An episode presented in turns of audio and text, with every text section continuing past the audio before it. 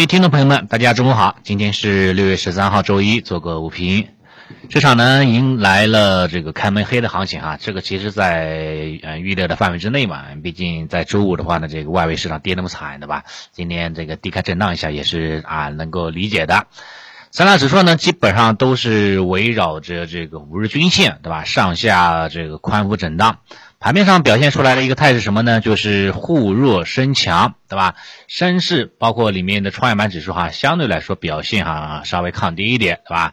啊，沪市呢稍微弱一点哈，对吧？这个已经跌幅超过百分之一了。其实像沪指哈，开盘的时候就已经走出了这种两低盘的这种弱势调整行情，啊，也是带坏了市场的这样的一个一个一个情绪吧，就是这一块。北洋资金呢，从它的表现情况来看，今天是大幅度的净流出，呃，半天已经流出了九十个亿啊啊！你想想啊，半天竟然流出了九十个亿的这个资金，之前呢是连续啊，应该有十天吧。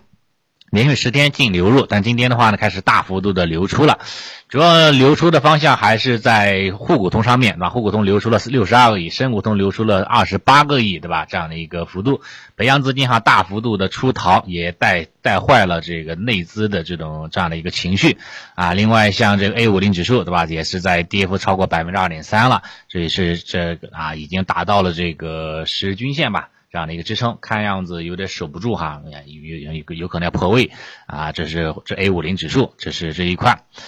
嗯，以当下的 A 股的情况来看，趋势还是多头啊，只能说趋势还是多头，对吧？毕竟它没有跌破十日均线嘛，也没有说十日均线拐着向下，对吧？趋势肯定还是多头，但是从日内的表现情况来看，说实话是有点啊，是有点弱了啊，是有点弱了。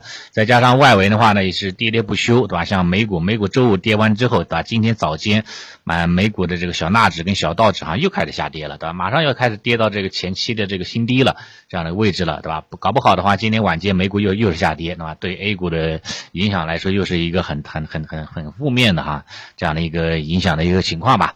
反正整体来看，这个位置我觉得还是优了点，优了点比较好啊。毕竟本周。要进入到了这个美联储加息和缩表的这个时间周期了，对吧？周四的凌晨两点钟，美联储这个利率决议要出来了。两点半呢是这个鲍威尔的一个讲话，对吧？啊，市场的话呢不是特别看好啊这次的加息的一个情况啊，所以还是啊留点余仓吧，我觉得不是什么坏事，不要不要预期打太满啊，不要总想的话呢跌下去就立马买进去啊，搞不好的话呢可能会有较大的调整，那就很麻烦了，对吧？留点仓位，走一步看一步再说。啊，就是这一个板块方面来看的话呢，这个呈现了跷跷板效应哈，像啊像这个这个以新能源车为代表的这个赛道方向，今天呢表现是高歌猛进，对吧？里面的龙头比亚迪，比亚迪呢今天继续上涨了，盘中一度涨幅达到百分之二点八，对吧？达到了三五八这样的一个啊历史的这个高点这个位置啊幅度，并且哈也是带动了这个整车当中像什么广汽集团。对吧？广汽今天今天涨幅也也也不小，对吧？涨了将近最高时候涨了四个多点，对吧？啊，这这样的一个一个情况，包括这个长安汽车，对吧？长安汽车也是一样，最高时候涨了有八个点吧。这样的一个幅度也是突破了年线的压制，它的话也是带动了一些这个整车的一些低位个股哈，是呈现了一个补涨的一个状态。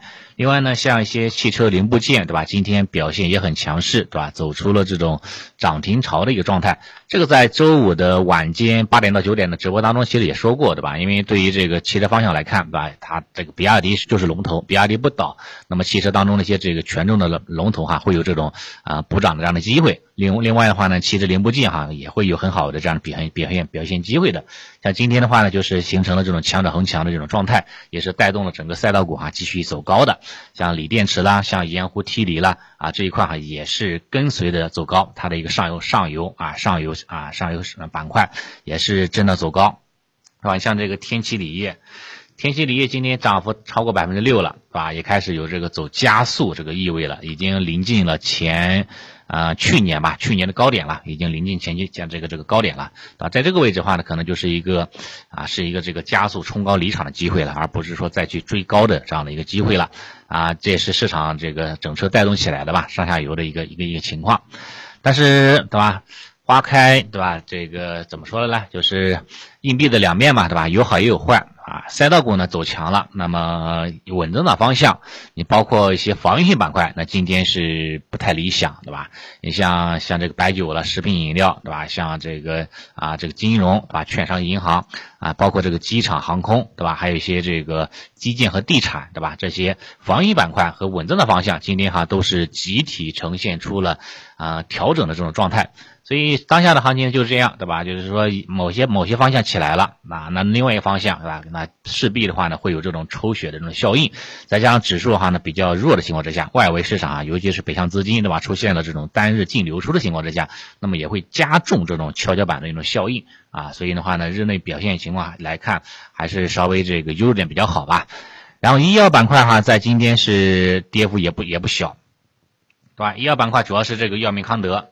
啊，药明康德的话，今天是几乎是快跌停了，对吧？嗯，原因的话呢，应该都知道，对吧？它是它的话呢，这个减持嘛，这看是挺有意思的，对吧？以前其他的公司的话呢，这个你至少反弹一大波之后，你再宣布减持呗。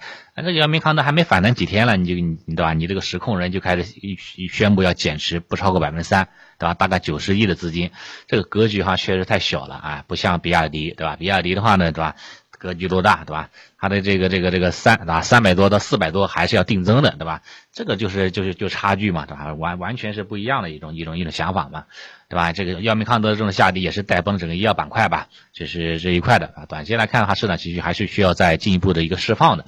看看看看午后吧，午后的话呢，以目前的情况来看，估计也就这样了啊，没有什么特别大的一个表现的一个空间啊。想再走微的话，我觉得是有难度的。